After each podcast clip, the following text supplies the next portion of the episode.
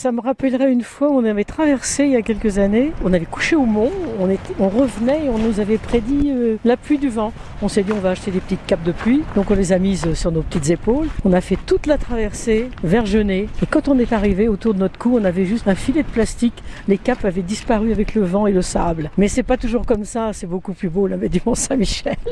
Et alors quand on est là, assis sur les cailloux, et ben, on regarde le mont. Et moi, il y a ma petite tour préférée, là, c'est la, tour Saint-Gabriel. Alors là, c'est l'endroit qui est sympa parce que quand on va arriver, là, on...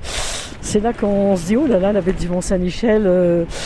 Euh, c'est sympa, mais il faut notre guide. Euh, c'est le cas de le dire, hein, parce que là, on a les pieds dans l'eau, le, le, sable est tiède, il est tout doux, mais si vous voyez ce qui se prépare à l'horizon, ça peut être un peu dangereux quelquefois. Tu mets les pieds, quelquefois ça bouge, quelquefois t'enfonces jusqu'aux chevilles, puis tout d'un coup tu dis non, non, c'est plus stable là-bas, donc on continue, et on arrive par la grande entrée du mont. Février, on a des luminosités extraordinaires, avec un peu de vert dedans, là ça doit être le reflet des herbus, je pense.